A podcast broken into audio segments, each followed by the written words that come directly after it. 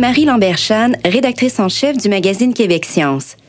Chères auditrices, chers auditeurs, voulez-vous jouer à un jeu? Ce jeu s'appelle Nommer une scientifique célèbre. En êtes-vous capable? Auriez-vous répondu par hasard Marie Curie? Avouons-le, Madame Curie mérite cette reconnaissance, mais c'est une réponse un peu facile. Seriez-vous capable de nommer plusieurs femmes scientifiques connues? Ou encore des chercheuses renommées vivantes qui font carrière actuellement? Pas facile, n'est-ce pas? La plupart des gens en sont incapables. Est-ce étonnant? Pas vraiment. Dans les domaines de la science et de la technologie, les femmes ne forment que 20% de la main-d'œuvre. Une statistique qui stagne, car dans ces milieux d'hommes, l'égalité des chances est un concept qui n'a guère porté ses fruits. Différentes études en font d'ailleurs état. Les femmes obtiennent moins de subventions, ont des salaires plus faibles, accèdent moins aux postes de professeurs titulaires et de gestionnaires, sont moins souvent invitées comme conférencières dans des rencontres internationales, signent moins d'articles scientifiques à titre de premier auteur, sont moins souvent citées, reçoivent moins de prix prestigieux. Bref, elles n'en ont pas de facile. Malgré tout, des femmes persistent et signent. Brillantes, passionnées et courageuses, elles méritent qu'on apprenne à les connaître. Et c'est ce que propose le nouveau balado 20% coproduit par Québec Science et l'Association francophone pour le savoir, en collaboration avec la Commission canadienne pour l'UNESCO, la Fondation L'Oréal et la radio choc.ca. Dans une série d'entretiens, des femmes de tous horizons et de toutes disciplines discutent de leur parcours avec les journalistes Karine Mona et Chloé Frélon, que j'ai le plaisir de recevoir aujourd'hui. Bonjour, mesdames. Bonjour, Marie. Bonjour, Marie. Dans quelques instants, nous aurons le, le privilège d'écouter le premier épisode de ce balado que vous mijotez depuis maintenant plusieurs mois. Mais avant, euh, dites-moi, qu'est-ce qui vous a poussé à vous lancer dans cette aventure? Moi, dans la vie professionnelle, j'ai une obsession pour les femmes en technologie, puis pour leur avancement dans la société. Donc, n'importe quel projet qui peut contribuer à faire qu'on ait plus de femmes dans l'industrie, je dis oui, assurément. Moi, je dirais que la première raison, c'est que dans certaines disciplines, comme en biologie par exemple, les filles, on est clairement majoritaire jusqu'à la dernière étape des études, autrement dit le post-doctorat.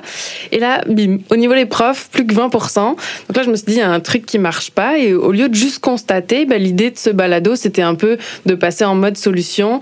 Et pour ça, bah, rien de mieux que de demander aux concernés pourquoi et comment finalement elles continuent en sciences ou en techno.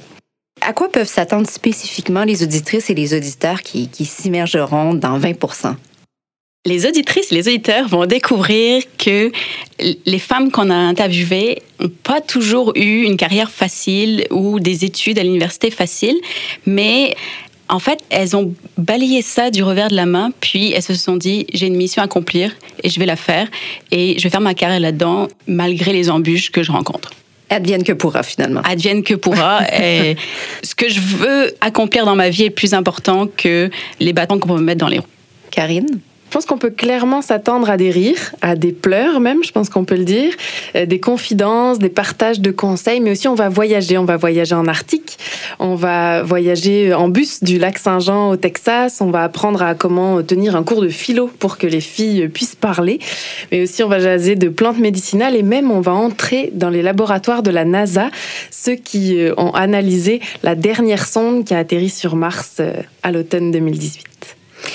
La sous-représentation des femmes en sciences et en techno, c'est un enjeu que vous connaissez bien. Cela dit, est-ce qu'il y a des choses que vous avez appris de ces femmes? Est-ce que leurs confidences vous ont surprise à certains égards? Comme le disait Chloé tantôt, je pense qu'il est intéressant de voir, c'est à quel point euh, elles ont persisté, elles ont, comme tu disais, euh, balayé du revers de la main. Ça, ça a été assez fort de voir que, que ça soit une question de caractère ou une question de culture au départ ou, ou d'entourage aussi, elles ont continué. Et alors, ce qui m'a euh, surpris, si je devais prendre quelques exemples, je pense par exemple à Farah Alibé qui, elle, typiquement, mise sur sa différence. Elle fait de ses différences physiques ou même de caractère des forces. Farah travaille comme, précisons-le, comme ingénieur à la NASA. Tout à fait, exactement. Puis j'avoue que le moment où on a découvert que euh, Joanne Liu, par exemple, présidente internationale de Médecins sans frontières, avait peut-être un désir d'enfant, puis que finalement elle a dû y renoncer par rapport à sa carrière, j'avoue que ça m'a surprise. C'est quelque chose qu'on entend à, tous les jours ou presque, mais de rencontrer quelqu'un qui a dû renoncer à ce désir-là. Et qui en parle franchement, sans tabou. Ça, ça marque, ça surprend. Moi, bien sûr, j'ai évidemment un côté activiste, sinon je ne ferais pas ce que je fais euh, actuellement, sauf que je suis un peu plus vieille, fait que je ne vais pas crier des slogans dans la rue. Mais j'ai réalisé que ces femmes-là, elles sont activistes aussi, elles sont militantes, puis euh, leur premier acte vient du fait d'avoir accepté de parler à nos micros, puis d'avoir raconté leur statut de femme, où elles sont toujours bien conscientes qu'elles partent avec un wagon de retard juste par leur genre, finalement. Elles se laissent juste pas euh, décourager. décourager par la situation, puis elles, vont quand même de l'avant. Elles ont décidé de faire partie de la solution plutôt que de, subir une, situation. Karine, tu viens du milieu de la science, Chloé du milieu de la techno.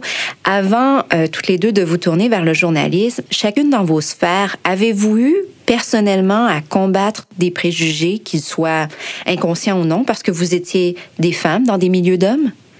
Oui, évidemment, les, préjugés, euh, on, on s'en débarrasse jamais. En fait, il euh, y, a ceux que tu appliques aux autres, puis ceux que tu appliques à toi-même également.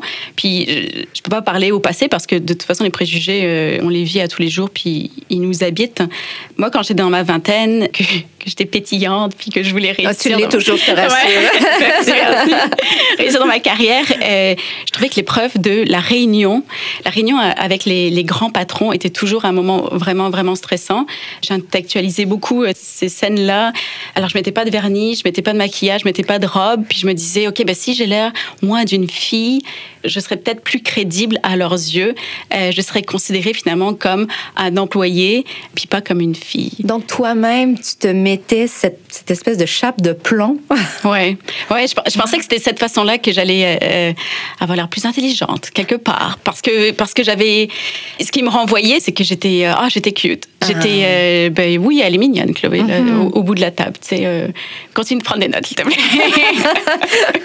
on t'aime bien, mais on ne te prend pas trop au sérieux. C'est ça. Exactement. C'est marrant, maintenant que tu le dis, on se moque souvent de nous en, sciences pour euh, notre, façon de s'habiller en tant que fille, mais maintenant que tu le dis, c'est peut-être inconscient. On veut avoir moins l'air d'une fille, justement. Oui, c'est ce qu'on appelle one of the boys, dans le fond. Tu veux rentrer dans le rang, ressembler aux autres, puis les autres, ce sont les hommes. Fait que tu essayes de ressembler plus à un gars.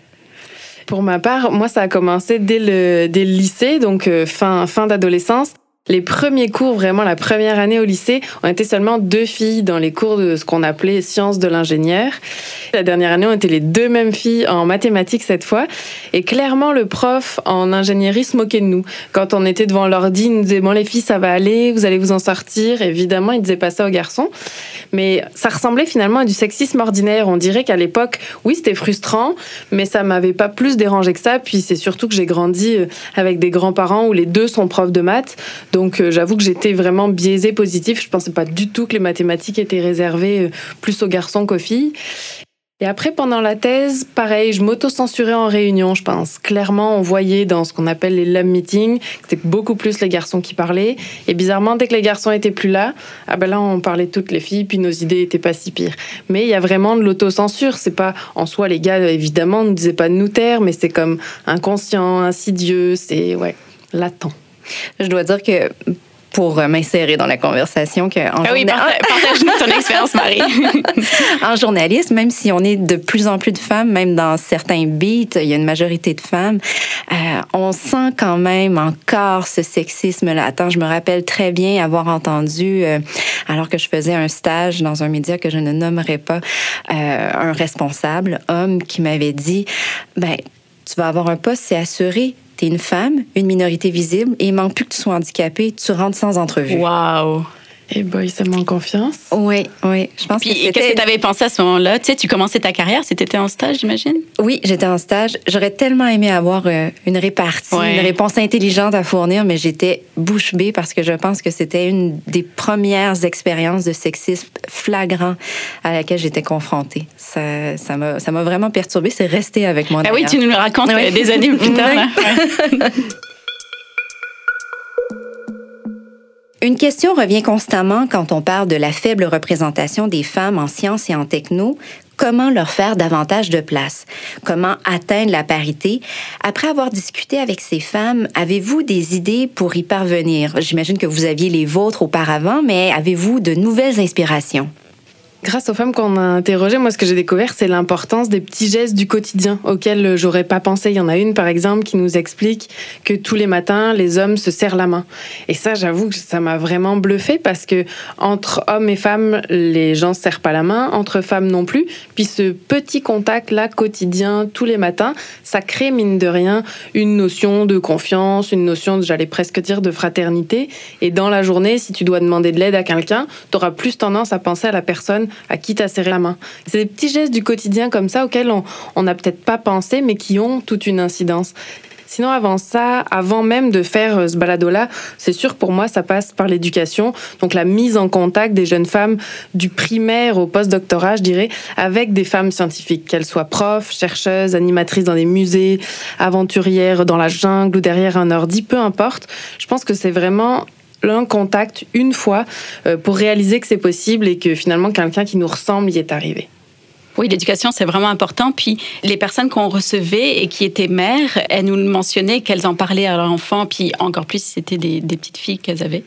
Moi, j'ai particulièrement aimé, évidemment, les, conseils concrets, comme par exemple avoir des haltes garderies pendant les événements scientifiques ou technologiques qui permettent aux parents, puis là je dis bien parents, puis pas seulement aux mères, de venir avec leur enfant, puis leur enfant, euh, on va s'en occuper pendant qu'elles peuvent ou qu'ils peuvent aller euh, à l'événement. Et donc, participer à faire grandir leur carrière. Oui, parce que c'est une chose, l'éducation, mais c'en est une autre. Puis souvent, on le voit, vous l'avez mentionné toutes les deux, euh, jusqu'au post-doctorat, il y a comme un mur après où l'accès à certains postes, à des salaires plus élevés, à plus de responsabilités, euh, forcément, il doit y avoir des forces systémiques qu'on peut combattre à l'aide de, stratégies, justement, comme ces haltes garderies. C'est tout simple quand on le dit, mais si on n'y pense pas, si on le fait pas, on met des bâtons dans les roues. Oui, absolument. encore, euh, même la façon de recruter des femmes chercheuses justement parce qu'elles vont être comparées d'égal à égal en termes académiques à un homme, sauf que si tant est qu'elles aient eu un enfant parce qu'il s'avère que c'est l'âge, le début de carrière ou biologiquement, ben, tu es plus prompt à faire des enfants, là, elles vont être comparées sur un laps de temps où elles, elles ont dû s'arrêter et les hommes non. Donc là, à partir de là, c'est biaisé. Tu as forcément moins de publications ou moins d'étudiants que tu as supervisés, peu importe, mais on peut pas les comparer sur euh, un laps de temps. Puis côté étudiante, il y avait aussi euh, une, proposition, ben, quelque chose qui, est mis en place, euh, c'est de permettre à ce que euh, on rentre dans un cursus scolaire à n'importe quel moment en fait, et puis pas suivre les dates précises. Ça permet que, par exemple, une, femme rentre ben, en, mathématiques, même si elle n'en avait pas fait les autres années, puis ça lui permet de découvrir ça, puis de, changer d'avis dans le fond, puis de pas suivre la, la ligne qu'on lui avait tracée. De garder de la flexibilité, tout à fait. La flexibilité dans l'université, oui. Merci beaucoup toutes les deux euh, pour cette mise en bouche. Maintenant, euh, je vous propose de passer au premier épisode de 20% mettant en vedette euh, Joanne Liu, la présidente de Médecins sans frontières. Cet entretien, ainsi que tous les autres, mentionnons-le, seront disponibles dès le 11 février. Vous les retrouverez en recherchant l'émission 20% dans l'appli Apple Podcast, ainsi que sur le site de Québec Science à l'adresse suivante québecscience.qc.ca baroblique balado pluriel.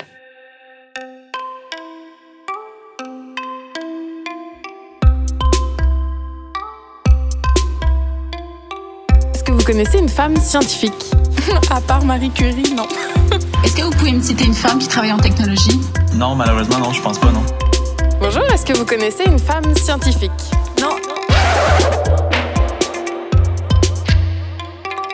Ouais, c'est pas étonnant. Les femmes en technologie, on n'en connaît pas vraiment même si elles représentent 20% de l'ensemble des personnes de l'industrie. En sciences, c'est pareil. Après les études, les femmes ne représentent que 20% des scientifiques. Mais celles qui œuvrent dans ce milieu sont passionnées. Elles foncent, elles doutent, elles cherchent.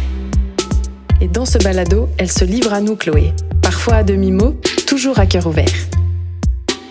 Ici Karine Mona, vous écoutez 20%. Ici Chloé Frélon, vous écoutez 20%. Bonjour, mon nom est Joanne Liu et je suis pédiatre urgentiste.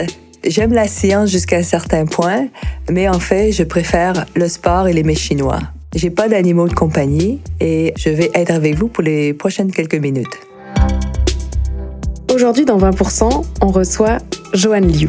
Le parler vrai, c'est son truc.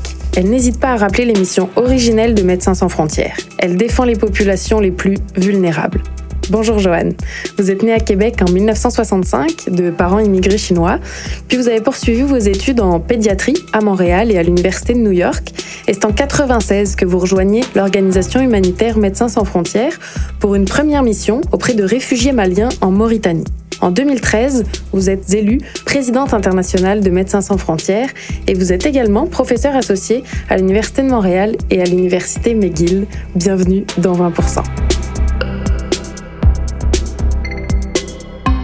On a découvert qu'à 13 ans, vous avez lu deux livres qui ont changé votre vie. Et la paix dans le monde docteur, qui racontait l'expérience d'un médecin de Médecins sans frontières, et La peste d'Albert Camus. C'est à ce moment-là que vous vous êtes dit, je vais rejoindre Médecins sans frontières. C'est vrai cette histoire? Oui, c'est vrai cette histoire. En fait, euh, je pense que j'étais comme toutes les bonnes adolescentes de ces années-là. J'ai eu cette espèce de crise existentielle-là quand j'avais environ 13 ans, où j'ai lu plein de livres pour pouvoir trouver une voie ou trouver un sens à la vie. Donc, j'ai lu euh, Siddhartha de Hermanès, j'ai lu euh, Zen and the Art of Motorcycle, j'ai lu euh, tous ces beaux livres-là et j'ai lu, entre autres, l'histoire de ce médecin-là qui travaillait avec Médecins sans frontières en milieu de guerre et je trouvais ça super cool. Et après ça, j'ai lu La peste de Camus. Et en fait, ce qui m'avait vraiment, vraiment marqué sur ce livre-là, c'est que il y a le protagoniste, Docteur Rieux, qui à un moment donné se fait demander par ses pairs mais vous, là, docteur Rieux, qui ne croyez en rien, même pas en Dieu, comment vous faites pour continuer à travailler quand vous n'avez rien à offrir à vos patients? Pas de médicaments, pas de traitement, et, et tous, ils meurent. Et puis il avait répondu, je me suis jamais habitué à la mort, je n'en sais pas plus. Et je me rappelle que ça m'avait profondément marqué, puis je m'étais dit, moi, toute ma vie, je me permettrai pas de m'habituer à la mort ça, part une, carrière euh, assez forte lorsque la volonté, c'est de ne pas laisser euh, les gens mourir. Dans le fond, c'était ça? Ben, c'est pas de laisser les gens mourir, mais c'est surtout de pas banaliser la mort. Et aujourd'hui, c'est il y a quand même quelque chose d'assez choquant. Euh, si vous regardez un bulletin de nouvelles, par exemple, et que on va vous dire avec l'ouragan Michael, six personnes ont perdu la vie on raconte pas leur histoire, à peine on les dépeint comme des humains, mais on donne des chiffres des chiffres de gens décédés, des chiffres de gens qui sont blessés. La même chose quand on parle de la Syrie, la même chose quand on parle du Yémen. Moi, je pense que c'est important d'humaniser les crises aujourd'hui et de pas dire il y a quelques milliers de personnes qui traversent la Méditerranée à chaque, à chaque année.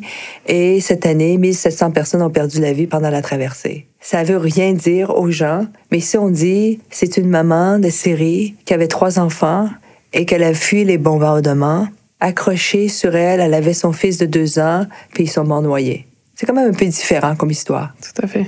Est-ce qu'il y a une mission sur le terrain qui vous a particulièrement marqué dans votre vie? Ouais, les gens posent souvent ces questions-là et je crois que chaque mission est très, très, très unique. C'est sûrement difficile à dire. C'est sûr qu'il y a des endroits que je suis retournée à plusieurs reprises, notamment à la République démocratique du Congo. J'étais en charge des opérations quand j'étais à Paris pour ce pays-là et j'ai fait plus d'une douzaine de visites et de missions dans, dans ce pays-là.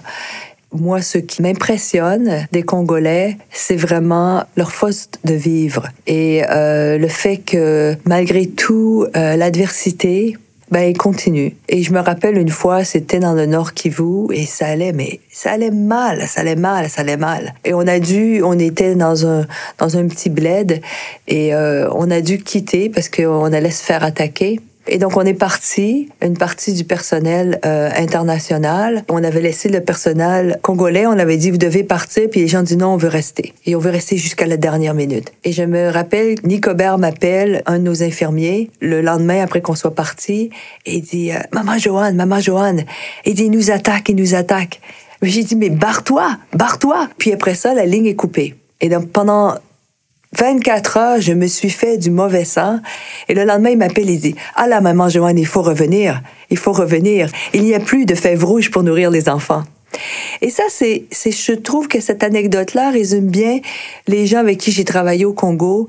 C'est ce que j'appelle le spring back. Des gens qui passent à travers des trucs extrêmement difficiles et puis après ça, bing, ils réapparaissent et puis sont aussi confiants, aussi enthousiastes, ils veulent continuer à faire le boulot. Donc pour ça, moi j'ai beaucoup beaucoup d'admiration pour les Congolais et d'où je pense qu'on doit admirer aussi le Congo. Encore plus récemment avec euh, Dr Mukwege qui a reçu le prix Nobel de la paix pour tout euh, sa contribution auprès des femmes qui ont été victimes de violences sexuelles et pour avoir été euh, le grand réparateur des femmes.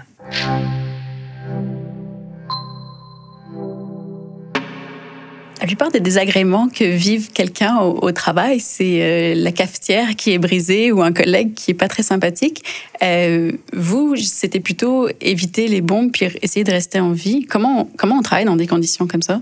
Je veux dire, ce qui est assez impressionnant, c'est que l'humain s'adapte à tout. Et donc, on s'adapte à travailler. Euh, en région de conflit, comme les Syriens se sont habitués à vivre euh, sous les bombardements et comme les Yéménites aussi, comme les Sud-Soudanais. On s'habitue, on apprend à être, euh, les Anglais diraient street savvy, on apprend à connaître notre environnement, à lire les signaux avant-coureurs de pics de violence ou d'attaque. Des fois, ça nous arrive aussi de pas voir tous les signaux. Je crois que ce qui nous permet de continuer, c'est quand même le fait que on est dans la matrice de la vie, en fait, dans le sens que on pose des gestes et c'est des gestes qui, à tous les jours, euh, les médecins, les infirmières, les logisticiens, ça fait une différence dans la vie des gens autour d'eux, de façon très, très concrète. Le justicien, il va creuser un puits, ça va porter de l'eau.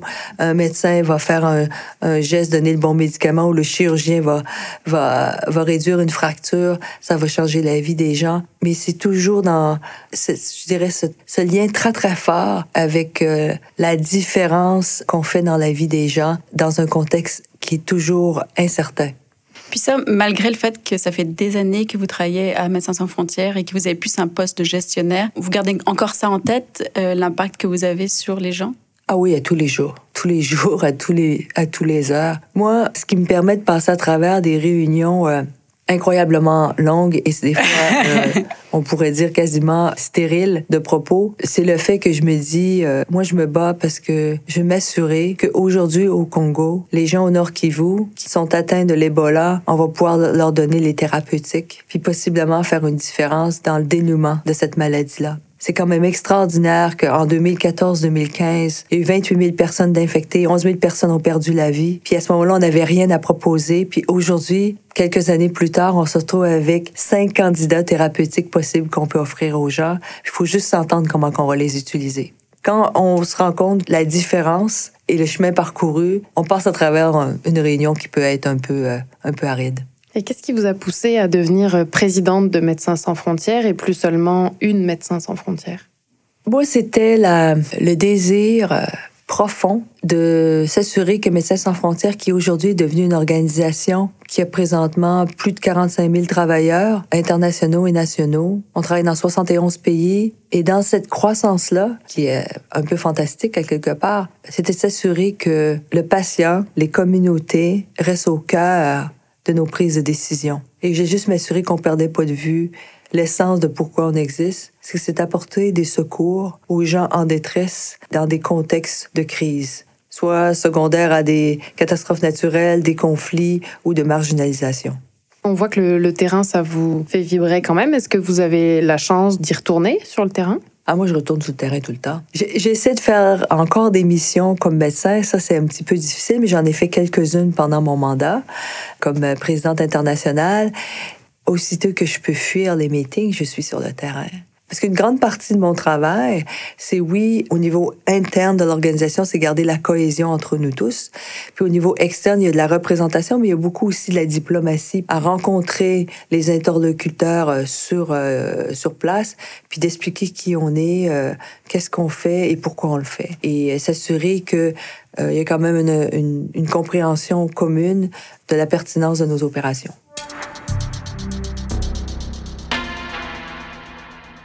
J'ai quand même été vraiment surprise d'apprendre que vous pratiquiez encore à l'hôpital Sainte-Justine, malgré la charge de travail incroyable que vous devez avoir.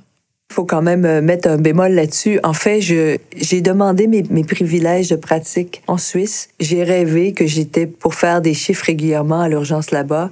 J'en ai fait très, très peu. Mais je- j'essaie d'y aller. J'ai même pris un appartement à côté de l'hôpital. J'avais tellement d'intention de faire ça. Puis ici à Sainte-Justine, c'est que je reviens dans le temps des fêtes et puis je viens faire des chiffres à l'urgence. Donc, j'en fais pas souvent. Et, euh, donc, la dernière fois, j'étais, vu que ça faisait euh, un petit moment, j'ai dit, euh, je pratiquerai pas, euh, moi, comme euh, urgentiste, euh, mais je vais travailler sous, euh, sous la supervision de mes, de mes collègues. Donc, j'ai fait un peu la super résidente. J'ai, j'ai vu des patients. C'est, c'est ça que j'ai fait à Noël dernier, par exemple. Qu'est-ce que vous feriez comme métier si vous ne travailliez pas euh, chez Médecins sans frontières? Qu'est-ce que je ferais si j'étais pas à Médecins sans frontières? C'est assez un petit peu difficile parce que c'était moi, c'était mon rêve d'adolescence et, et c'était ce que je voulais faire. Mais si j'avais à choisir autre chose aujourd'hui, je pense que je serais en droit. Parce que je, si j'avais à, j'aimerais pouvoir, euh, pouvoir euh, articuler des propos euh, de façon plus cohérente, mieux déclinés pour les gens qui sont dans le besoin et pour s'assurer aussi qu'on dérive pas par rapport à certains engagements, notamment le droit international humanitaire, notamment la Convention des réfugiés de 1951. Donc moi, c'est des choses qui aujourd'hui, j'aimerais, j'aimerais pouvoir s'assurer que qu'on perd pas ça à travers le, je dirais, la, l'égoïsme rampant qui s'installe un peu partout. Qu'est-ce que pensent vos parents euh, de votre travail? Moi, mon père, quand il me voit, ma mère est décédée, mon père me dit souvent euh, quand est-ce que tu vas avoir une vraie job? Donc, euh, c'est un petit peu la déception parce que c'est pas le médecin qui a une super grosse clinique, qui fait des super gros sous.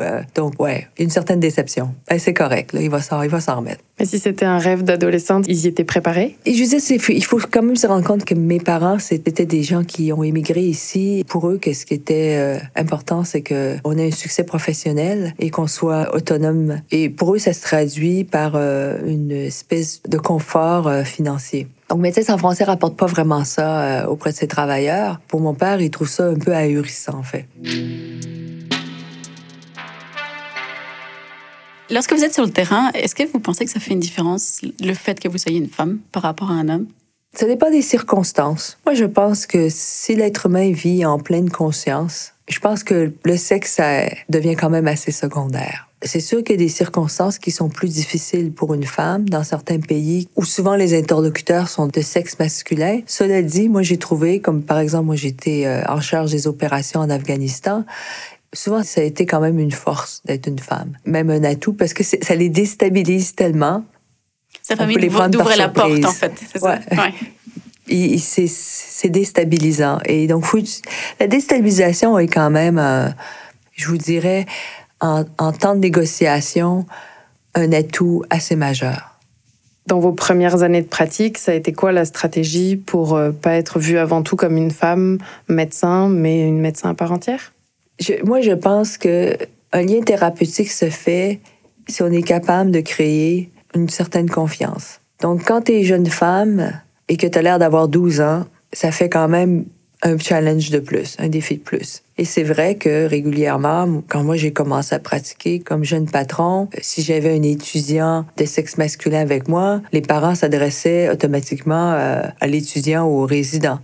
Cela dit, pour moi, c'était honnêtement là, je veux dire, euh, faut quand même être clair. Mon plus gros problème, c'était pas du tout d'être femme, hein. c'était plutôt d'être une minorité visible. Donc ça, c'est vachement plus euh, challengeant comme problématique. Comment vous savez que c'était le fait d'être une minorité visible et pas une femme? Ah, parce que c'est la les gens me regardaient, ils me le disent, c'est une Shintok, une chinoise. Voyons, depuis que je suis tout petite qu'on me dit ça. On me dit pas que je suis une femme, on me dit pas que je suis une petite fille. Puis, est-ce que vous pensez que quand vous avez été nommé à la tête de Médecins sans frontières, c'est un signal qu'on envoyait de mettre à la tête de l'organisme une femme asiatique? C'est sûr que c'est venu à un moment, euh, en tout cas, à quelque part, jusqu'à un certain point, ça arrangeait d'avoir une minorité visible femme.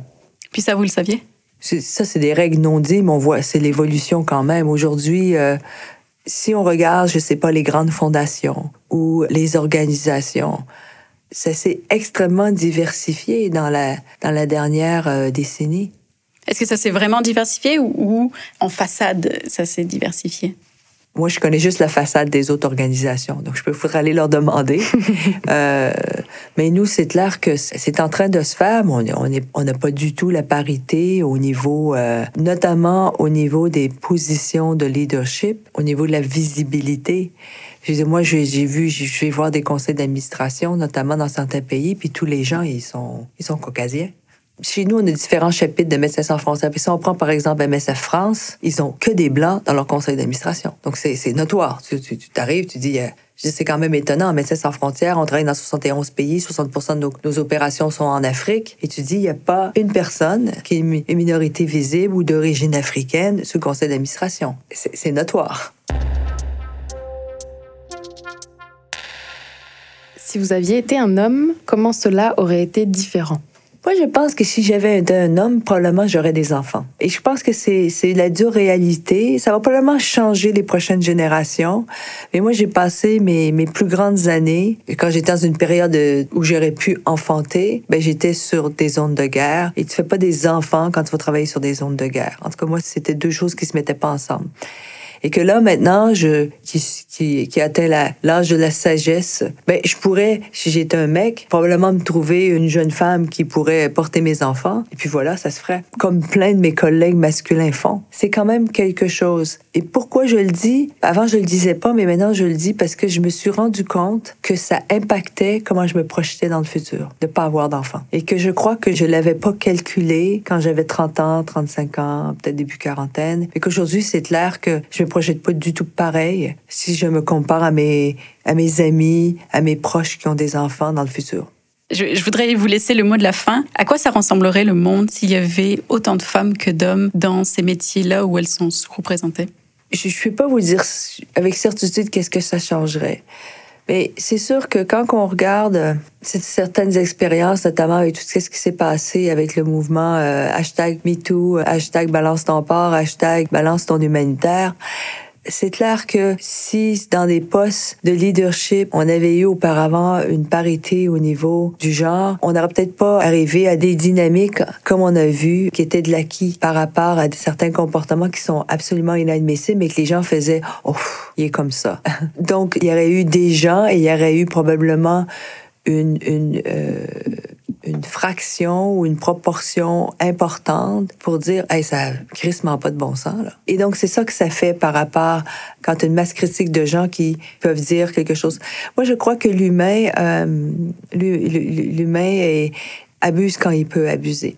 Puis je finirai avec une anecdote parce que moi, J'étais une personne qui a travaillé pour euh, la réponse aux violences sexuelles en zone de conflit. Et dans les années 1990, on n'avait pas de ce qu'on appelle la prise en charge des violences sexuelles de façon compréhensive. En fait, si on allait dans des endroits on faisait pas vraiment grand-chose. Et pendant la guerre du Congo, Congo-Brazzaville, on a eu beaucoup de femmes qui ont été violées en 1998-1999, à un point tel que quand les gens rentraient de la zone où ils s'étaient cachés pendant six mois, qui était la zone du pôle, et qui rentraient sur la capitale Brazzaville, ils rentraient via un corridor humanitaire.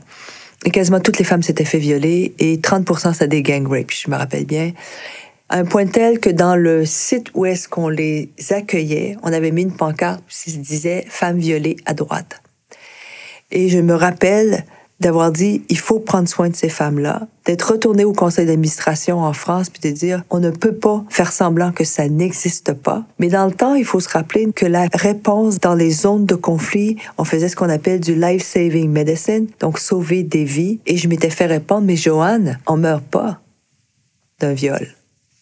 Et là, j'ai dit, oh my God, watch-moi baler. Et moi, j'ai dit, c'est pas possible, on va s'en occuper. Puis aussi, on va permettre l'accès aux avortements. On a été un paquet qui ont financé de leur propre poche des arrêts de grossesse. On a créé la réponse compréhensive, ce qui veut dire soutien santé mentale, certificat de violence sexuelle, traitement des maladies transmises sexuellement, pilule du lendemain et les antirétroviraux pour empêcher la conversion. Parce que dans ce temps-là, on savait que les rebelles étaient à 30% séropositifs. Et donc, si tu avais eu un gang rape, tes chances de contracter le VIH étaient énormes.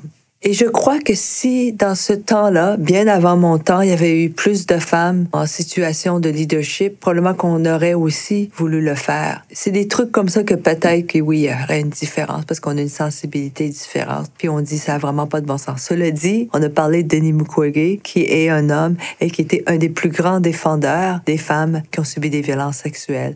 Donc c'est pour ça que moi, je, pense pas que c'est noir et blanc. Mais c'est vrai que je crois que chacun a des sensibilités. Merci beaucoup, Jeanne d'avoir participé au podcast 20%. On rappelle que vous êtes présidente internationale de l'organisme Médecins sans frontières. Merci beaucoup. Merci. Merci beaucoup.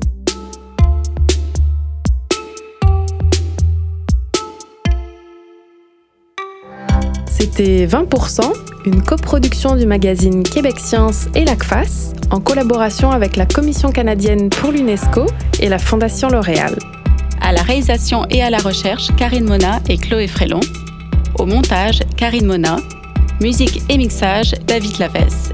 Et on remercie choc.ca, la radio web de l'Université du Québec à Montréal, pour les studios. Vous aimez 20% Dites-le nous sur Apple Podcast. Nous aimons beaucoup les étoiles, surtout lorsqu'elles sont au nombre de 5. C'était le premier épisode de 20% avec la fascinante Joanne Liu, pédiatre urgentiste et présidente de Médecins sans frontières. Je vous rappelle que vous pouvez vous abonner dès maintenant à l'émission 20% disponible sur Apple Podcast. Les premiers épisodes seront disponibles dès le 11 février. Vous pourrez également les retrouver sur le site du magazine Québec Science à l'adresse suivante québecscience.qc.ca baroblique balado au pluriel. Et si vous aimez ce que vous entendez, dites-le nous en nous donnant une cote de 5 étoiles. On vous en sera éternellement reconnaissant. À bientôt.